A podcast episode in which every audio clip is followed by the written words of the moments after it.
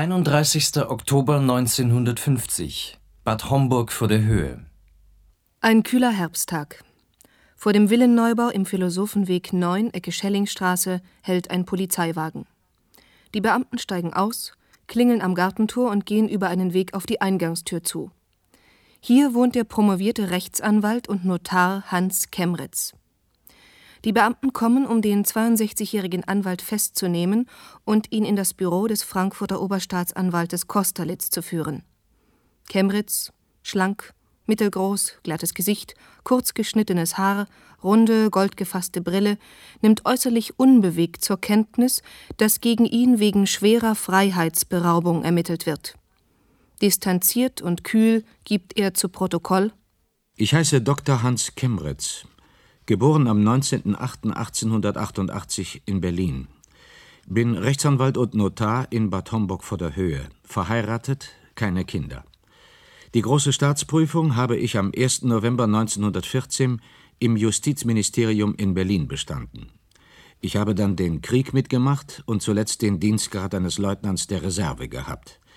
Am 1. April 1919 ließ ich mich in Berlin als Rechtsanwalt nieder. Die Praxis habe ich bis zum 1. August 1939 ausgeübt. Obwohl ich in der Zwischenzeit keine Übungen mitgemacht habe, wurde ich sofort als Leutnant eingezogen und der Abwehrstelle Berlin des dritten, später stellvertretenden dritten Armeekorps zugeteilt. Kemritz schildert akribisch seine militärische Laufbahn. Bis zum Major hat er es in der Spionageabwehr gebracht. In seiner Aufzählung lässt er kein Verdienstkreuz aus dass er im April 1933 der NSDAP beitrat und während der Nazizeit im Vorstand der Berliner Rechtsanwaltkammer saß, muss Kosterlitz erfragen. Wortreich berichtet Kemritz hingegen davon, wie er am 1. Mai 1945 von Rotarmisten festgenommen und schließlich in das Gefängnis des sowjetischen Geheimdienstes in Berlin-Weißensee eingeliefert wurde. Nicht äußern will er sich wiederum zu einem Vorwurf, der gegen ihn erhoben wird schwere Freiheitsberaubung. Mir ist bekannt, dass Gerüchte im Umlauf sind, wonach ich an der Verhaftung von Abwehroffizieren durch die Russen beteiligt sein soll. So hörte ich erst vor kurzer Zeit, dass ein früherer Abwehroffizier von Hake nach einem Besuch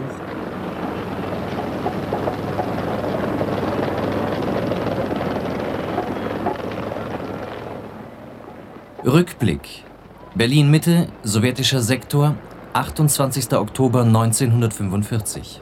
Unter den Linden, knapp 100 Meter vom Brandenburger Tor. Die Prachtstraße gleicht einem Trümmerfeld.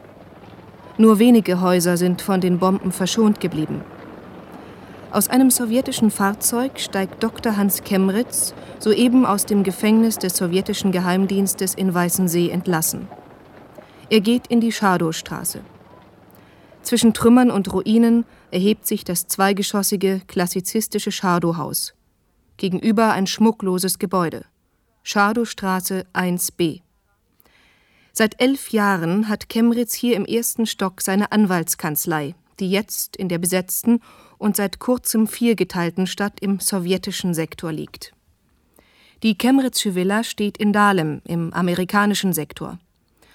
Dorthin schickt er eine Nachricht an seine Frau, denn er will oder darf den sowjetischen Sektor nicht mehr verlassen.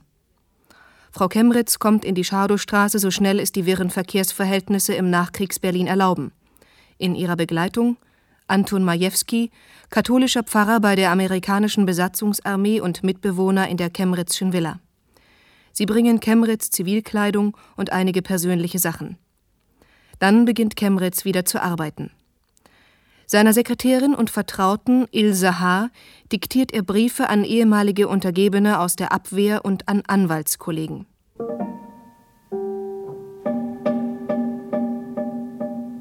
Als der Anwalt Wolf von Gersdorf im November 1945 nach Berlin zurückkommt, findet er einen Brief von Hans Kemritz vor. Wolf von Gersdorf, Schwager des hingerichteten Widerstandskämpfers Jörg von Wartenburg, war im Krieg Fahrer bei der deutschen Abwehr in Rumänien gewesen.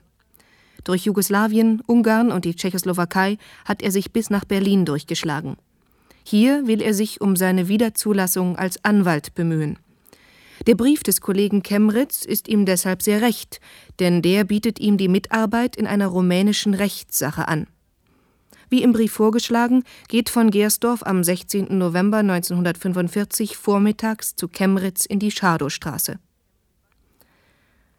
42 Jahre später, auf der Terrasse seines Alterssitzes in Spanien erzählt der 84-Jährige von Gersdorf seinen Söhnen vor einer laufenden Videokamera. Es war so eine, nur etwa eine Treppe hoch, die ich zu gehen hatte. Ein Fahrstuhl existierte nicht, läutete an der Tür und Kemmerit selbst öffnete mir und führte mich dann einen engen Gang hinein in einen verhältnismäßig engen Raum, der auf der einen Seite mit einer großen Bücherwand abgeschlossen war.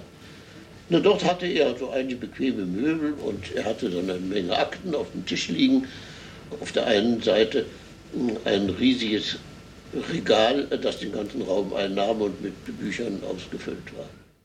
Als von Gersdorf nach den Akten des rumänischen Falles fragt, winkt Kemretz ab. Er könne sie jetzt nicht heraussuchen, werde sie aber durch Boten schicken.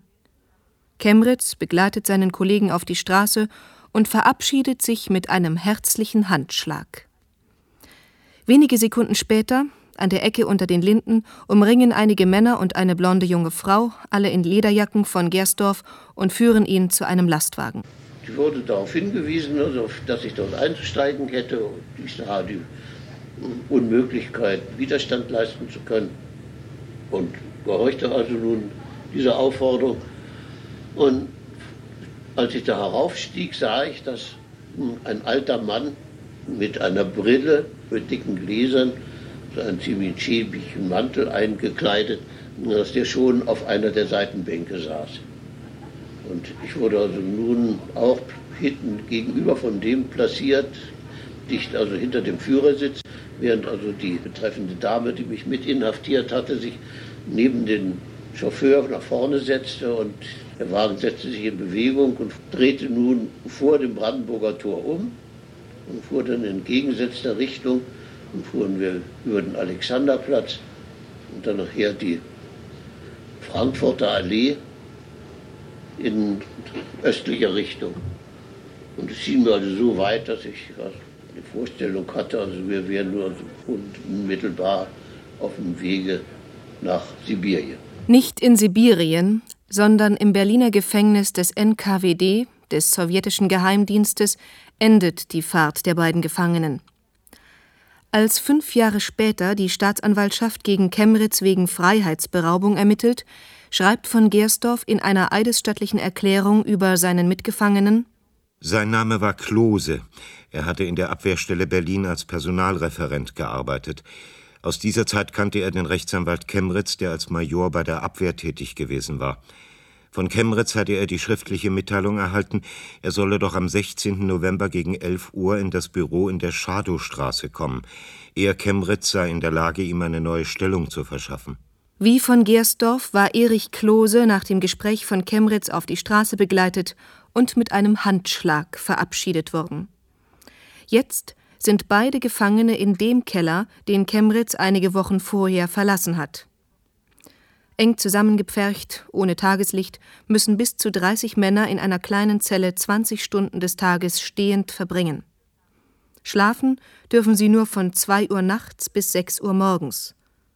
Wochen vergehen, bis von Gersdorf zum Verhör geholt wird. Nach der ersten Vernehmung hat es dann wieder eine gewisse Zeit gebraucht bis ich dann zum zweiten Mal heraufgeholt wurde, wiederum erst nach, lange nach Mitternacht, etwa so um 1 Uhr nachts, und dann wiederum also dem jüdischen Kapitän vorgeführt wurde, wie mit derselben blonden Russin als Dolmetscherin, und bei der ich also nun zum ersten Mal sachlich verhört wurde der mich zunächst mal fragte, ob ich Parteigenosse gewesen sei, was ich verneinte.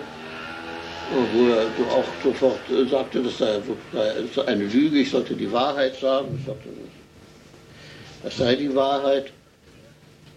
Und wo er dann weiter danach fragte, wo ich im Kriege gewesen sei, und als ich dann also sagte, dass ich in Rumänien gewesen sei, und daran knüpfte er dann also nun weitere Fragen, wie es denn dann möglich gewesen sei, dass ich aus äh, Rumänien dann über Jugoslawien und Ungarn und Tschechoslowakei nach Deutschland gekommen sei, das sei doch alles ganz undenkbar, als ich über alle Grenzen gekommen sei. Und er sagte ja doch. Und darauf sagte er, ich soll doch zugeben, dass ich als amerikanischer Spion diese Reise gemacht hätte und dass ich nur auf diese Weise die Hilfe von allen Stellen bekommen hätte. Doch sagte ich, nein, ich sei kein amerikanischer Spion, äh, sondern das hätte ich alles privat äh, erreicht. Und da kam er plötzlich auf mich zu und schlug also nach mir, also mir ins Gesicht. Und darauf sagte ich, damit würde er bei mir nichts erreichen. Ich bliebe dabei, dass ich kein amerikanischer Spion sei. Und darauf sagte wir werden die Wahrheit schon rausbekommen. Ich sollte mich darauf vorbereiten, dass ich in Einzelhaft gesteckt wurde. Das war nun die allerschlimmste Tortur. Äh, dort war man überhaupt vollkommen im Dunkeln. Und das war ein Raum, der nur etwa einen Meter hoch war und nicht lang genug, dass man sich hinlegen konnte und nicht hoch genug, dass man stehen konnte. Und da konnte man nur hocken da drin. Das war also die, die schlimmste Tortur, die überhaupt einem Gefangenen zugemutet werden konnte. Renate von Gersdorf sucht währenddessen verzweifelt ihren Mann. Keine Dienststelle weiß etwas über seinen Verbleib. Auch die Amerikaner, zu denen sie über ihre Schwägerin, Gräfin Jörg von Wartenburg, gute Kontakte hat, können keine Auskunft geben. Und so pendelt sie in diesem Winter 1945-46 unter den widrigsten Umständen zwischen Berlin und dem Mecklenburger Familiensitz, wo ihre Kinder leben, hin und her. Immer in der Hoffnung, ein Lebenszeichen von ihrem Mann zu erhalten. Der damals 14-jährige Insgero von Gersdorf erinnert sich fast 50 Jahre später. Meine Mutter war, das ist im Februar gewesen, wieder einmal nach Berlin unterwegs. Das heißt, sie war also zu Fuß von unserem Gut, das vier Kilometer von Neustrelitz entfernt lag, nach Neustrelitz auf den Bahnhof gegangen in, am Morgen. Und wenig später kam der Briefbote, sowas gab es damals schon wieder, und brachte eine Postkarte und ich erkannte sofort die Handschrift meines Vaters und der mitteilte, dass er in einem Krankenhaus in Weißensee liege und meine Mutter doch kommen solle. Und daraufhin bin ich also wirklich im gestreckten Galopp nach Neustrelitz gelaufen, in der Hoffnung, meine Mutter noch auf dem Bahnhof zu finden, ihr die Karte zu geben. Ich kam dann auf den Bahnhof, wo sehr viele Leute waren. Es war eisig kalt, konnte meine Mutter nicht finden und irrte da nun zwischen den Hunderten von Leuten, die da auf einen Zug warteten, herum. Und dann plötzlich kam sie also aus einer Eisenbahnerhütte heraus, wo sie sich also vor der Kälte geschützt hat. Und ich gab ihr die Karte und ich erinnere mich, dass ich etwas ganz Ungewöhnliches sagte. Ich sagte nämlich zu ihr, Mama, hier bringe ich dir eine Karte von deinem Mann. Ich sagte nicht etwa meinem Vater, sondern ich sagte von deinem Mann. Ich merkte, dass ihre Beine also ihr wohl wegknickten und sie fiel mir also dann um den Hals. Und dann hat sie wohl einige Zeit gebraucht, bis sie die Karte gelesen hat und ist dann auch nach Berlin gefahren und einige Zeit später mit meinem Vater zurückgekommen, der damals noch vielleicht, ja, ich schätze so 45 Kilo gewogen hat. Wolf von Gersdorf ist frei. Er hat sich bereit erklärt, für den sowjetischen Geheimdienst zu arbeiten. Allerdings nur zum Schein. Einige Wochen später werden er, seine Frau und die Kinder von den Amerikanern nach Westdeutschland in Sicherheit gebracht. Sein Mitgefangener, Erich Klose, stirbt noch vor Gersdorfs Entlassung Anfang Februar 1946 im Lager Hohenschönhausen.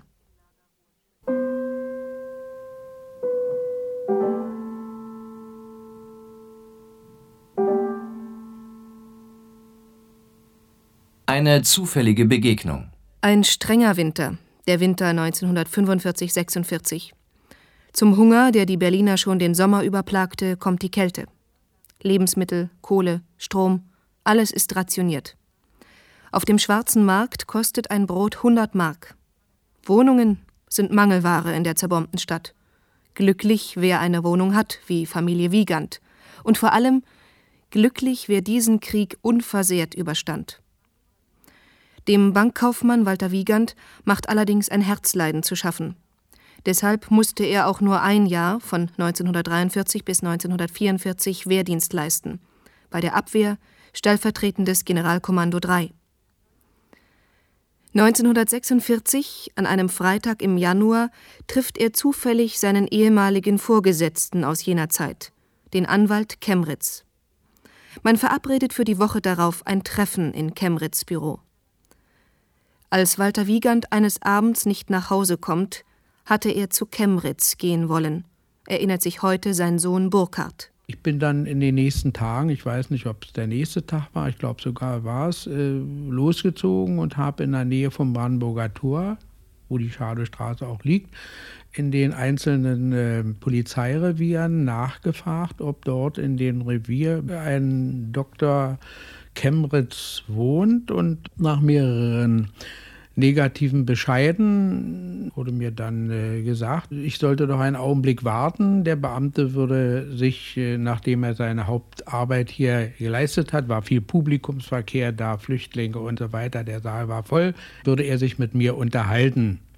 Und nach ähm, Warten von ein bis anderthalb Stunden, wo die Sprechzeiten zu Ende waren und die Türen abgeschlossen wurden, winkte mich dann der Beamte wieder, oder waren ja keine Beamten, das waren ja alles neu eingesetzte Polizisten, winkte er mich zu sich und äh, fragte, was ich von dem Chemritz wollte. Und ich schilderte ihm dann den Fall, dass mein Vater also den Chemritz kannte und äh, meiner Meinung nach am gestrigen Tage sich mit ihm vermutlich verabredet hatte. Und äh, sagte dann, dass er nicht nach Hause gekommen ist. Und daraufhin sagte dann der Beamte, also ich sollte mal meine äh, Recherchen beiseite lassen und sollte sehen, dass ich nach Hause komme. Denn der drehte sich dabei um, dass ihm auch keiner zuhören konnte. Und denn es wären hier schon einige Menschen gekommen, sehr viele sogar, die sich in, nach ähnlichen Sachverhalten erkundigt hatten. Und er meinte, dass dort also der Chemritz ein eifriger Denunziant wohl scheinbar sein müsste. Trotz der Warnung geht Burkhard Wiegand in die Schadowstraße. Als die Sekretärin Ilse H. seinen Namen erfährt, bittet sie ihn zu warten. Nach einem Ablauf von einer Stunde, die ich in einem mit Vorhängen verhängten Raum äh, gewartet hatte, wo auch noch zwei Zivilisten saßen, die sich in Russisch unterhielten, wurde ich dann von Herrn Kembritz reingerufen und äh, er begrüßte mich und fragte, wie es mir geht und ließ bei diesen Fragen nicht locker und erkundigte sich immer mehr über mich. Ich hatte den Eindruck, es war eine Verlegenheit, weil er selbst wusste, dass die nächste Frage sein würde, äh, die ich dann auch wirklich stellte, wo ist eigentlich mein Vater? War der bei Ihnen? Daraufhin zeigte er sich für meine Begriffe sehr verlegen und äh, sagte, ja, er war da, der Vater. Ich sagte, er ist nicht nach Hause gekommen und das Merkwürdige war, er konnte mich nicht ansehen und, und er sagte dann, ja, er hätte auch besser nicht kommen sollen. Daraufhin äh, antwortete ich dann Herrn äh, Kemritz, das ist eine merkwürdige Antwort von Ihnen, denn so viel wie ich weiß, haben Sie ja einen Termin vereinbart mit Ihnen und haben ihn ja förmlich bedrängt, dass er also sich in nächster Zeit pünktlich verabredet dort äh, bei Ihnen melden sollte. Und äh, die nächste Antwort, die war noch komischer, indem er dann sagte, äh, wieder mich nicht anblickend, naja, man tut im Leben manchmal etwas Unüberlegtes. Das werde ich also nie vergessen. Daraufhin sagte ich, also Herr Kemmeritz, das erscheint mir alles irgendwie sehr mysteriös, was Sie mir hier sagen. Und äh, dann lenkte er ein und sagte, er hätte gute Beziehungen zum russischen Stadtkommandanten und er wird sich also unterhalten mit dem und wird nachfragen, ob er eventuell eine russische Razzia gekommen ist. Ich sollte doch dann mich bei ihm noch mal melden. Er drängte auf einen Termin. Es kam aber nicht zu einer Festlegung, glaube ich, denn ich sagte, na, ich werde mich melden. Aber äh, die Sekretärin versuchte nochmal dann zu sagen, bitte, wann wollen Sie kommen und so weiter. Ich äh, bin jedenfalls dann daraufhin zu Chemnitz nicht mehr hingegangen. Und das war wohl auch ganz gut, denn er hat ja alles, was er bekommen konnte, ans Messer geliefert, ob das Luftschutzfrau, Sekretärin oder sonst was gewesen ist. Hauptsache die Zahl oder die Menge wurde erfüllt. In der damaligen Zeit herrschte ja eine riesengroße Angst. Jeder hatte Angst, egal wo.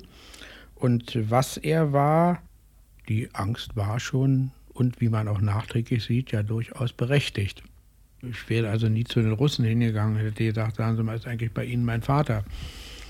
Das kann natürlich heute kein Mensch mehr richtig nachvollziehen, der nicht damals diese Zeit miterlebt hat. Ne?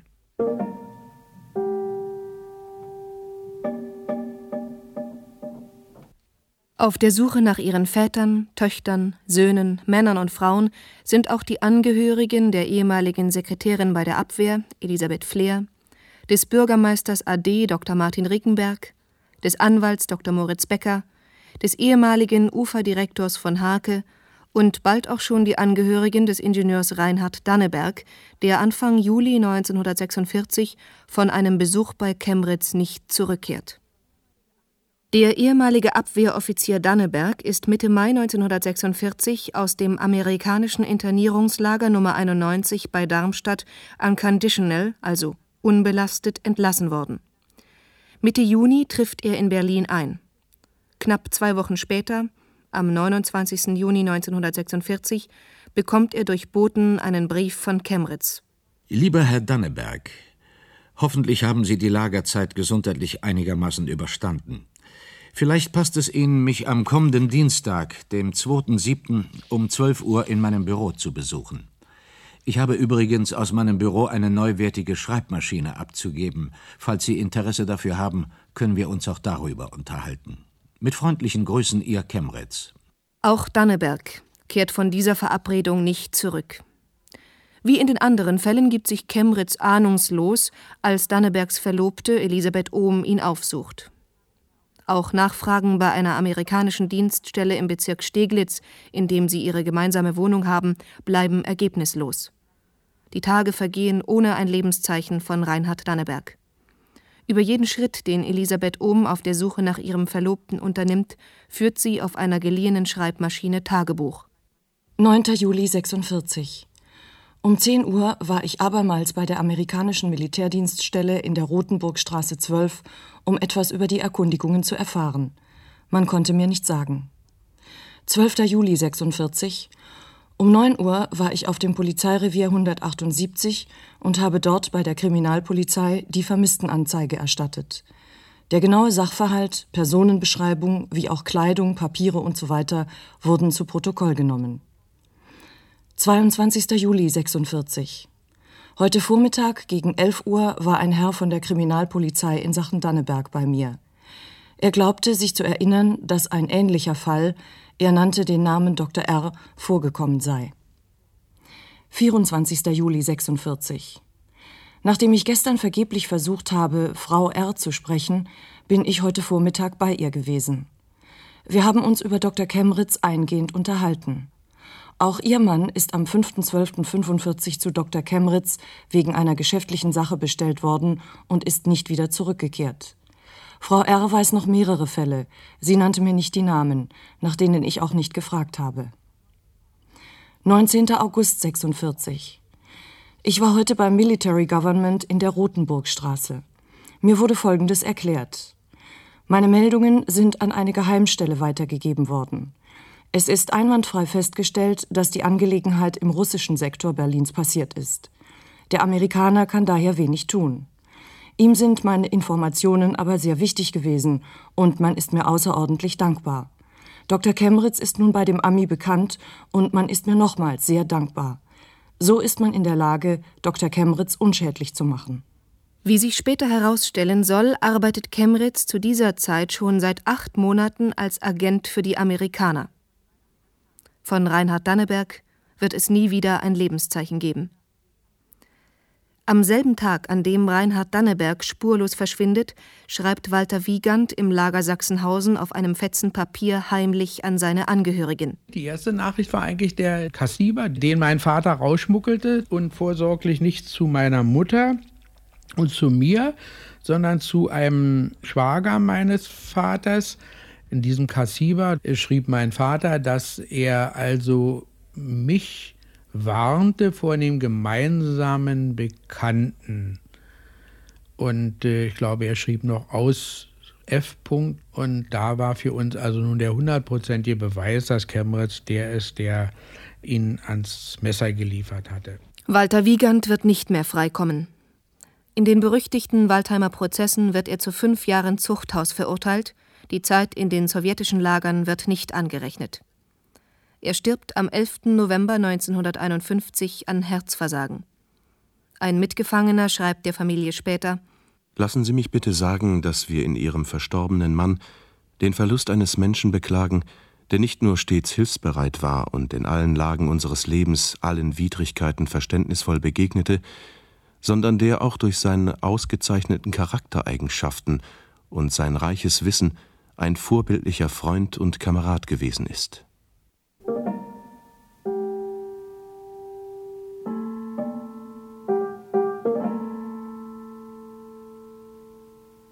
Kalter Krieg.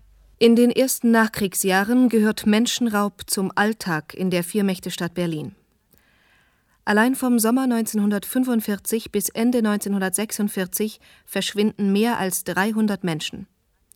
Sie werden in den Ostsektor gelockt, auf offener Straße in Autos gezerrt und über die Sektorengrenze geschafft.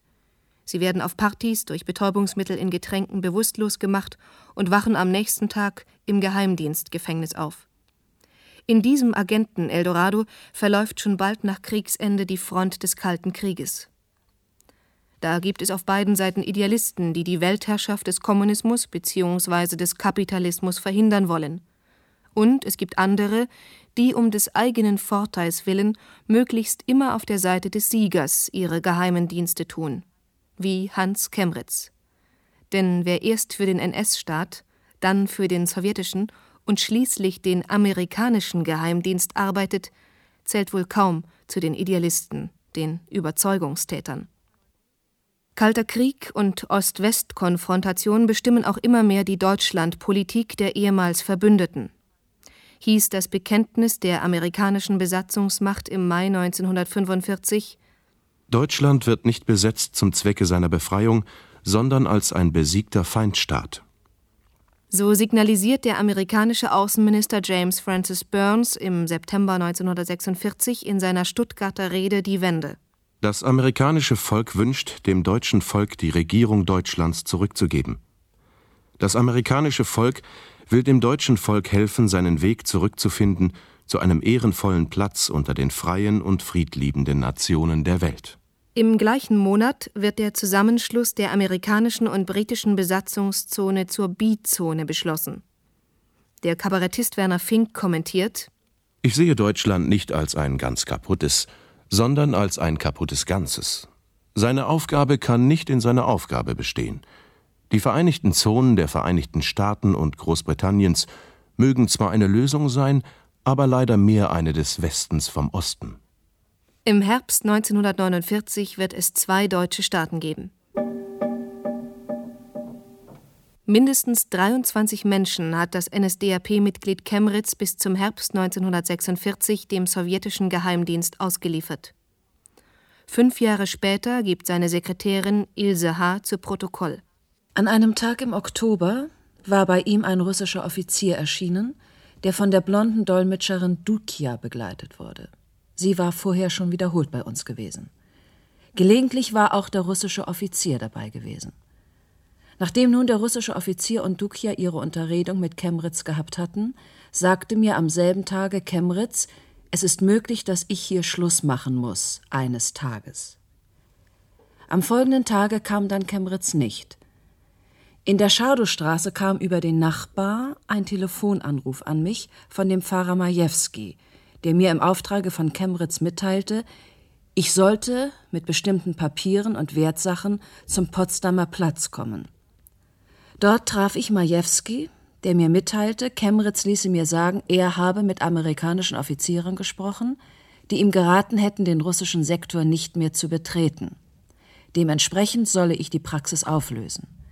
Für mich selber fügte er hinzu, dass ich so lange nicht in persönlicher Gefahr sein würde, als die Dolmetscherin Dukia nicht bei uns aufgetaucht wäre. Nach etwa drei Tagen erschien Dukia und fragte nach Dr. Kemritz sagte, als sie hörte, er sei nicht da, sie würde wieder zurückkommen. Ich blieb bis zum Abend in der Schadowstraße und verließ sie dann endgültig, um in den amerikanischen Sektor überzusiedeln. Ilse H., wie auch ihr Vetter, der als Bote für Chemritz tätig war, werden für eine Übergangszeit von Pfarrer Majewski weiterbezahlt. Beide leben heute noch in Berlin, wollen sich zu den damaligen Ereignissen jedoch nicht äußern.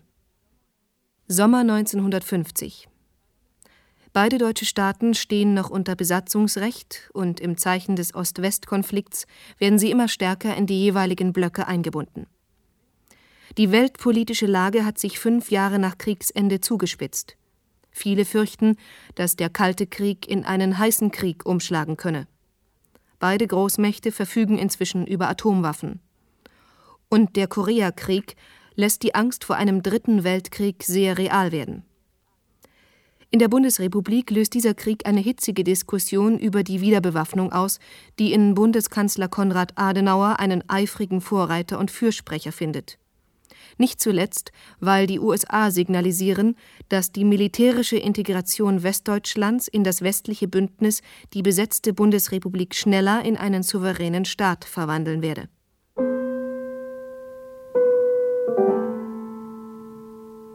Anklage Sommer 1950. Von Kemritz fehlt seit vier Jahren jede Spur. In Berlin haben sich Angehörige seiner Opfer um Elli von Hake gesammelt, deren Mann seit einem Besuch bei Kemritz im Frühjahr 1946 verschwunden ist. Im Juli 1950 erfährt sie, dass er im Lager Luckau an Hunger-TBC gestorben ist. Zur gleichen Zeit wird durch einen Zufall bekannt, dass Kemritz sich als Rechtsanwalt und Notar in Bad Homburg niedergelassen hat. Elli von Hake strengt in Berlin eine Zivilklage an. Sie klagt auf Schadensersatz. Auch bei der Frankfurter Staatsanwaltschaft geht Ende August eine Anzeige gegen Kemritz ein. Oberstaatsanwalt Kosterlitz beginnt wegen schwerer Freiheitsberaubung zu ermitteln und lässt Kemritz zwei Monate später, am 31. Oktober 1950, festnehmen. Bei anschließender Vernehmung äußert er sich noch ausweichend zu dem Vorwurf, ehemalige Freunde und Kollegen dem sowjetischen Geheimdienst ausgeliefert zu haben. Am nächsten Tag, dem 1. November, wird er in Anwesenheit eines Amtsrichters einem seiner Opfer gegenübergestellt. Wolf von Gersdorf. Er wurde hereingeführt und kam in einem gelblichen Wintermantel kam er herein, sehr bleich aussehend und bejahte nun auf die Frage des Richters, ob er der Rechtsanwalt Notar Kemmeritz sei, bejahte er dies und darauf fragte der Richter ihn, ob es richtig sei, dass er mich, den Russen, ausgeliefert habe, worauf zu meinem großen Erstaunen er das sofort bejaht und sagte, ja, das sei vollkommen richtig.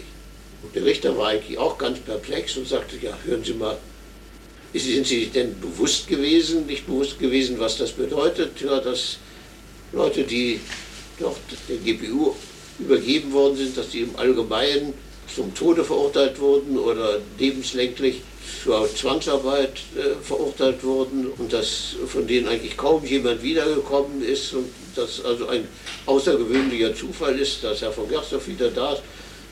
Darauf sagte er, dafür bin ich nicht verantwortlich, hm, sondern ich habe äh, diese Tätigkeit in höherem Auftrage durchgeführt, worauf der Richter ihn anfuhr und sagte, fangen Sie nicht an zu lügen, es ist ja eine Unverschämtheit. Wer sollte Ihnen diesen Auftrag gegeben haben? Worauf er ganz ruhig und sicher antwortete, hm, das werden Sie ja selber erfahren, ich werde ja morgen wieder frei sein. Und darauf sagte er, nun werden Sie nicht noch frecher, davon kann gar keine Rede sein, ob Sie frei werden oder nicht. Und das werde ich entscheiden und niemand anders. Worauf Kemmeritz antwortete, da muss ich Sie leider berichtigen, das werden nicht Sie entscheiden, sondern das wird jemand anders entscheiden. Darauf sagte der Richter, es genügt mir, Sie haben zugegeben, dass Sie Bernd von Gersthoff und andere der GPU überführt haben, sagt er dem Justizwachtmeister, führen Sie den Gefangenen wieder weg. Noch am selben Tag legt Kemritz ein Geständnis ab. Im GPU-Keller war mir als Aufgabe zugewiesen, die Ermittlung aller mir bekannter und noch nicht verhafteter Abwehroffiziere, Agenten und Angestellten von Abwehrstellen. Ich bekam eine Liste ausgehändigt, auf der unter anderem auch Herr Klose und Herr von Gersdorf verzeichnet waren. Bis ich die Verbindung mit den Amerikanern aufnehmen konnte, habe ich anhand des Verzeichnisses mir bekannte und noch in Freiheit befindliche Abwehroffiziere und Angestellte ins Büro bestellt. Zum Teil kamen sie aber auch unaufgefordert, nachdem sie gehört hatten, dass ich wieder in Freiheit war. Herrn von Gersdorf habe ich durch den bei den Akten befindlichen Brief bestellt und gleichzeitig die NKWD verständigt. Nachdem ich die Verbindung mit den Amerikanern aufgenommen hatte, es war etwa Mitte Dezember 1945, kam ich mit den amerikanischen Nachrichtenoffizieren immer donnerstags abends in meiner Villa in Dahlem zusammen. Bei dieser Gelegenheit habe ich ihnen etwaige neue Aufträge der Russen mitgeteilt. Sie haben dann, je nach Lage der Dinge, erklärt, an den Personen haben wir kein Interesse, an den anderen Personen haben wir Interesse. Diejenigen, an denen sie Interesse hatten, wurden durch Besuch eines Amerikaners in Zivil vor dem Betreten meines Büros gewarnt.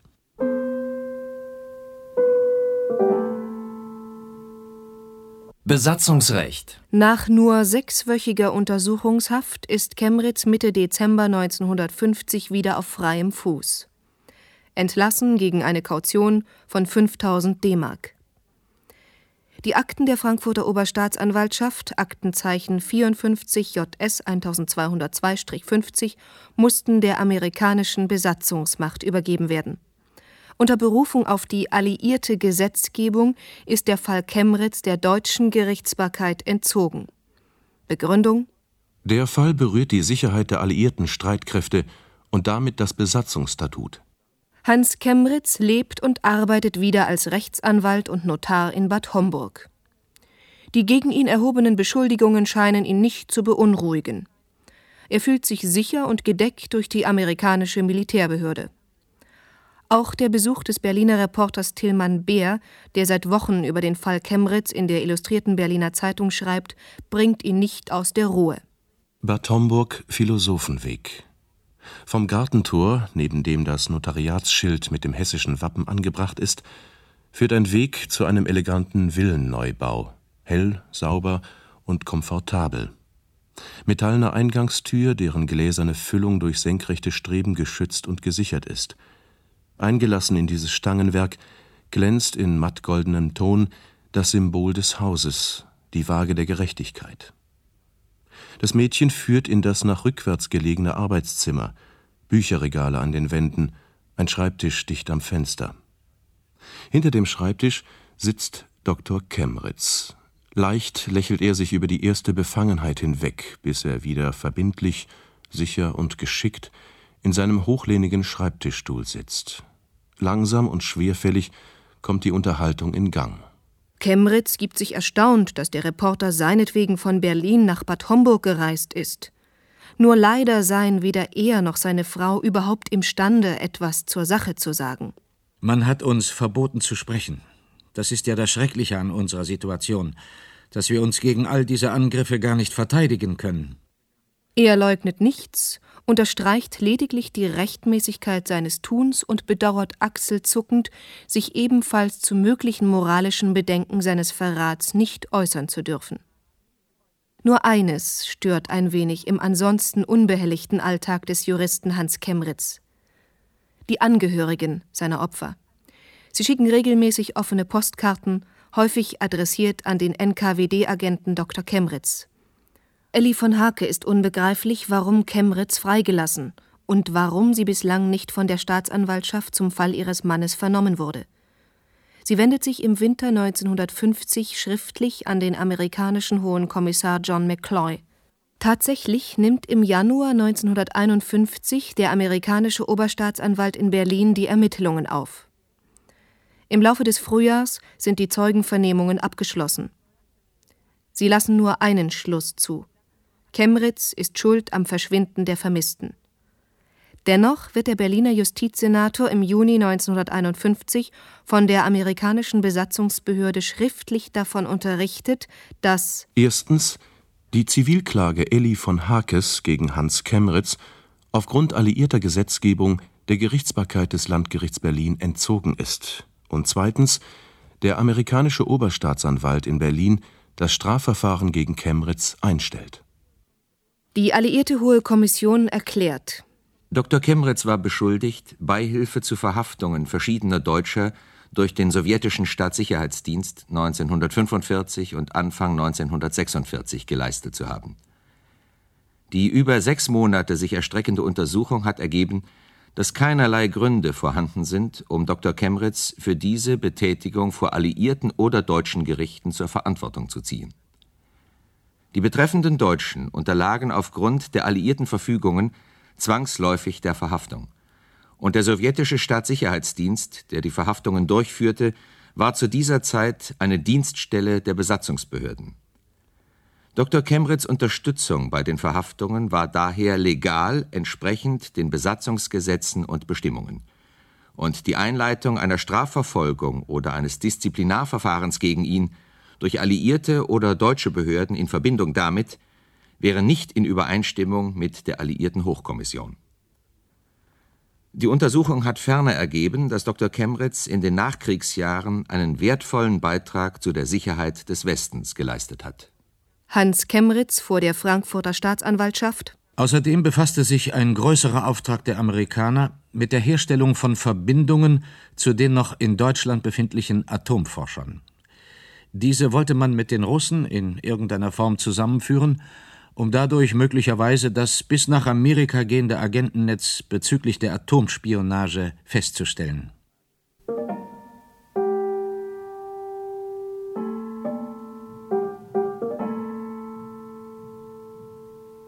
Die Öffentlichkeit Wer in der Hochzeit des Kalten Krieges die Zusammenarbeit mit der sowjetischen Besatzungsmacht als legal und den sowjetischen Staatssicherheitsdienst als Dienststelle der Besatzungsbehörden bezeichnet, ist moralisch und politisch diskreditiert. Die gesamte Westberliner Presse greift immer wieder in scharfen Kommentaren die amerikanische Besatzungsbehörde an. Die politischen Gruppierungen, die von den USA finanziell unterstützt werden, wie der Kongress für kulturelle Freiheit, der Untersuchungsausschuss freiheitlicher Juristen und die Kampfgruppe gegen Unmenschlichkeit fordern ein reguläres Gerichtsverfahren ohne alliierte Intervention.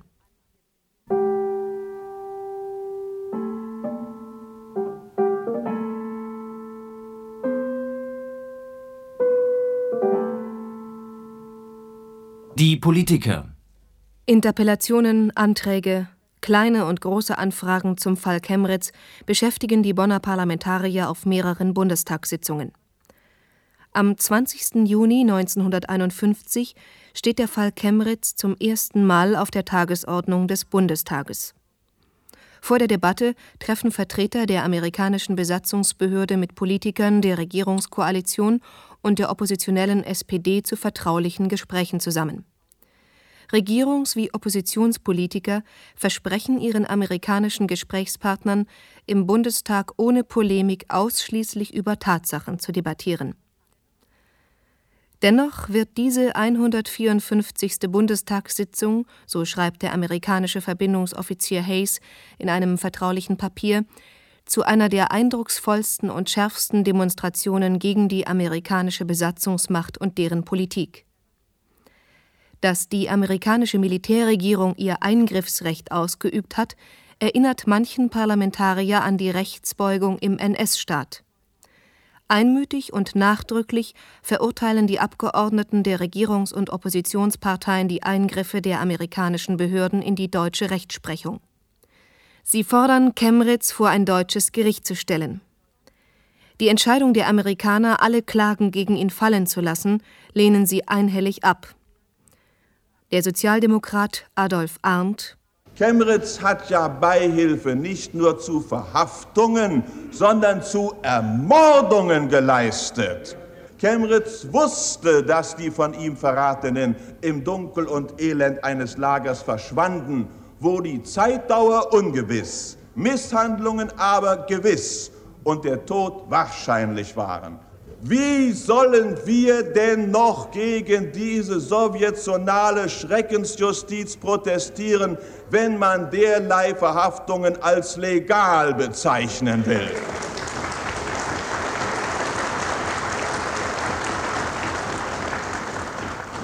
Und ungezählt sind darüber hinaus die Toten der Konzentrationslager selbst. Erich Klose, Reinhard Dannenberg, Jürgen von Hake, Bürgermeister Rickenberg, Dr. Faust, Opfer der Chemritzschen Menschenfalle sind sogar ohne jeden Schein eines Urteils umgekommen und irgendwo verscharrt worden.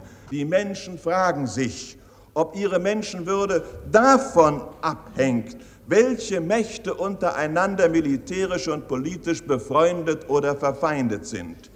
Die Menschen fragen sich, ob sie nur wechselseitige Opfer gnadenloser Machtansprüche sind. Wir verwahren uns dagegen, dass Menschenrechte und Menschlichkeit von der Politik oder von irgendeiner Staatsräson abhängig sein sollen. In seinem vertraulichen Bericht über die Bundestagssitzung schreibt der Bonner Verbindungsoffizier. Es stellt sich die Frage, ob die Empörung echt oder lediglich aufgesetzt ist. Es ist einfach ärgerlich, dass die Redner im Bundestag, besonders Bundesjustizminister Dehler, sich dazu entschlossen haben, die alliierte Hohe Kommission derart anzugreifen, obwohl alle führenden Politiker über die wahre Natur und den wahren Grund des Chemnitz-Falles informiert gewesen sind.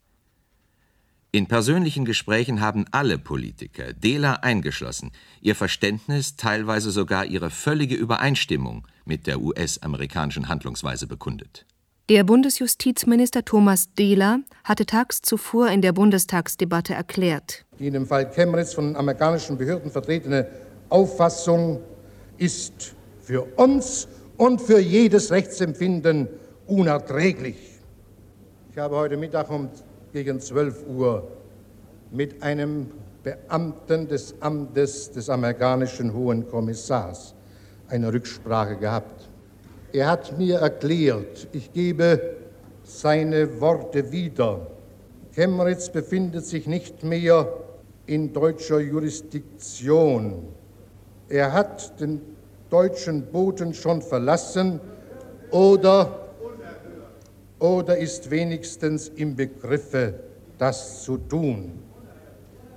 Der Standpunkt der Bundesregierung dazu, das deutsche Verlangen nach Sühne der schweren Verbrechen dieses Mannes wird durch eine solche Tatsache nicht berührt. Der freidemokratische Bundesjustizminister forderte erstens, Chemnitz muss sich vor deutschen Gerichten verantworten. Zweitens, das Berliner Verfahren darf nicht eingestellt werden. Außerdem, so Dehler, erwäge die Regierung, einen Auslieferungsantrag zu stellen. Der Auslieferungsantrag wird nie gestellt werden. Es gibt keine entsprechenden vertraglichen Regelungen. Die Bundesregierung wird auch nicht Verwahrung gegen die amerikanischen Eingriffe einlegen.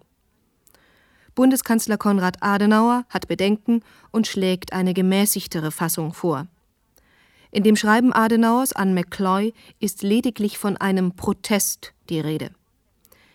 Der Bonner Verbindungsoffizier Hayes notiert sich nach einem Gespräch mit Adenauers Mitarbeiter Herbert Blankenhorn Der Kanzler schlägt vor, die Angelegenheit in Gesprächen zwischen Vertretern der Bundesregierung und der Alliierten Hohen Kommission zu bereinigen. Dehler werde der Gesprächsrunde nicht angehören. Gleichzeitig erklärt Blankenhorn, dass es dennoch nötig sei, dass auch die Regierung eine deutliche Sprache in Sachen Chemnitz spräche, um Bundestag und Öffentlichkeit zu befriedigen.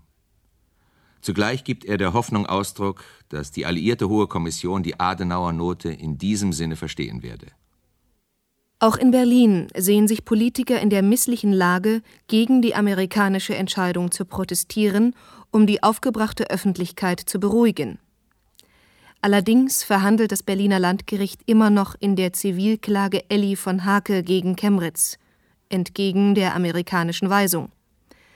Ende Juni 1951 beschließt das Gericht in einem ersten Urteil Der nicht zum Termin erschienene Chemnitz ist der Witwe Elli von Hake ersatzpflichtig für alle entstandenen und noch entstehenden Schäden.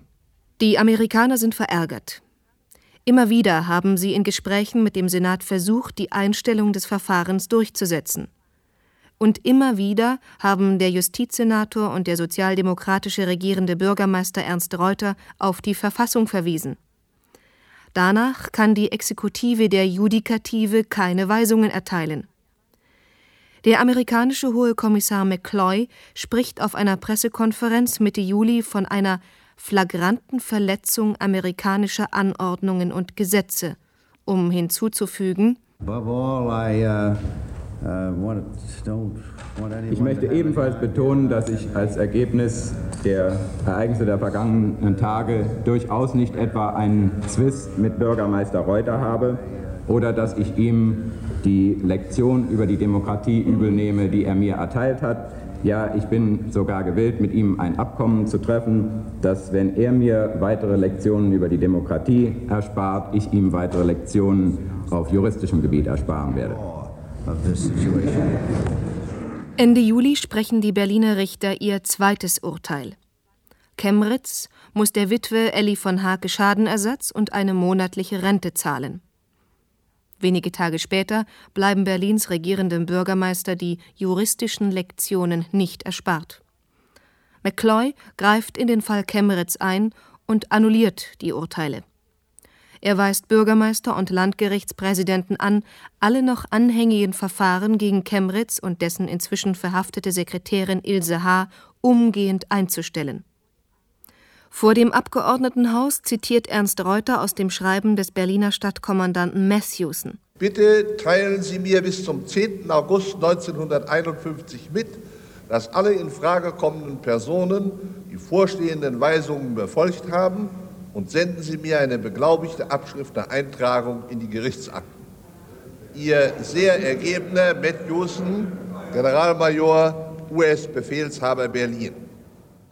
Das neue Schreiben des Herrn amerikanischen Stadtkommandanten muss zu einer schweren Erschütterung unserer vertrauensvollen Beziehungen führen. Soweit die Rechtslage in Frage kommt, so kann nach den Vorschriften der Verfassung, die wir beschworen haben, nicht davon die Rede sein, dass der regierende Bürgermeister oder der Senator für Justiz einem Gericht eine unmittelbare Weisung zugehen lässt. Ich muss es deswegen ablehnen, dem Gericht Weisungen zu erteilen.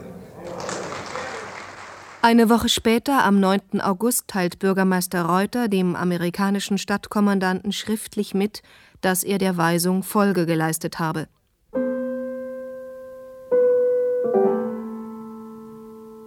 Die Staatsräson. Die US-Politiker sind daran interessiert, den Fall Chemritz zu bereinigen, weil sie ihre Agenten schützen und ihr Prestige und ihre Vertrauenswürdigkeit als Auftraggeber nicht gefährden wollen. Aber auch deutsche Politiker wollen den Fall Chemritz bereinigen. Allen voran Bundeskanzler Konrad Adenauer. Denn er will die Westintegration der Bundesrepublik nicht durch die Chemritz-Affäre gefährden. Denn im Frühjahr 1952 sollen der Deutschlandvertrag und der Vertrag über die Europäische Verteidigungsgemeinschaft unterzeichnet und Deutschland in die Souveränität entlassen werden. An beiden Verträgen wird in diesem Spätsommer 1951 gearbeitet. In dieser Zeit, in der die Weichen für eine Ablösung des Besatzungsstatuts gestellt werden, passt dem Bundeskanzler die Empörung und Aufgeregtheit um den Fall Chemritz nicht in das politische Konzept. Vor ausgewählten Journalisten, die beim Teegespräch mit dem Kanzler erstmalig namentlich in einer Liste erfasst und zu strengstem Stillschweigen verpflichtet werden, sagt Adenauer im September 1951 Ich habe McCloy selten so bitter sprechen hören über den Ton, den die Deutschen jetzt anschlagen, als in der letzten Zeit. McCloy erklärte, das sei erstens undankbar und zweitens verdirbt es ihm seine Politik, die er in den Vereinigten Staaten betreibt. Wenn man die Vorgänge der letzten Zeit einmal betrachtet, dann weiß ich wirklich nicht, ob man einen derartigen Lärm in der deutschen Öffentlichkeit hätte machen müssen. Nehmen wir den Fall Chemnitz. Ist es nicht verblüffend, dass nachdem erst einige Wochen vorher ein furchtbarer Krach geschlagen worden ist, namentlich in Berlin, auf einmal die Sache einfach sang- und klanglos wieder von der Bildfläche verschwindet. Wenn die Sache wirklich nicht so viel wert ist, so dass sie sang- und klanglos verschwinden kann, dann mache ich nicht zuerst einen so furchtbaren Krach. Der Krach tönt nach, und mit Chemritz ist es so, dass McCloy mir gesagt hat, Chemritz hat in unserem Auftrag gewisse Nachrichten uns gebracht, genau so gut wie andere Deutsche in hohen Stellen das getan haben. Meine herzliche Bitte an Sie ist, während der nächsten Zeit vorsichtig die Beziehungen zwischen uns und den Westalliierten zu behandeln, damit nicht den Kreisen in den westlichen Ländern, die aus irgendeinem Grunde uns übel wollen, doch nun wieder Wasser auf die Mühlen geleitet wird. Es ist nach meiner Meinung klug, wenn man eine Reihe von Wochen wenigstens so tut, als wenn wir ein innerlich gefestigtes, demokratisches Volk wären. Drucken Sie einen guten Kriminalroman als Feuilleton ab und Ihre Leser werden befriedigt sein.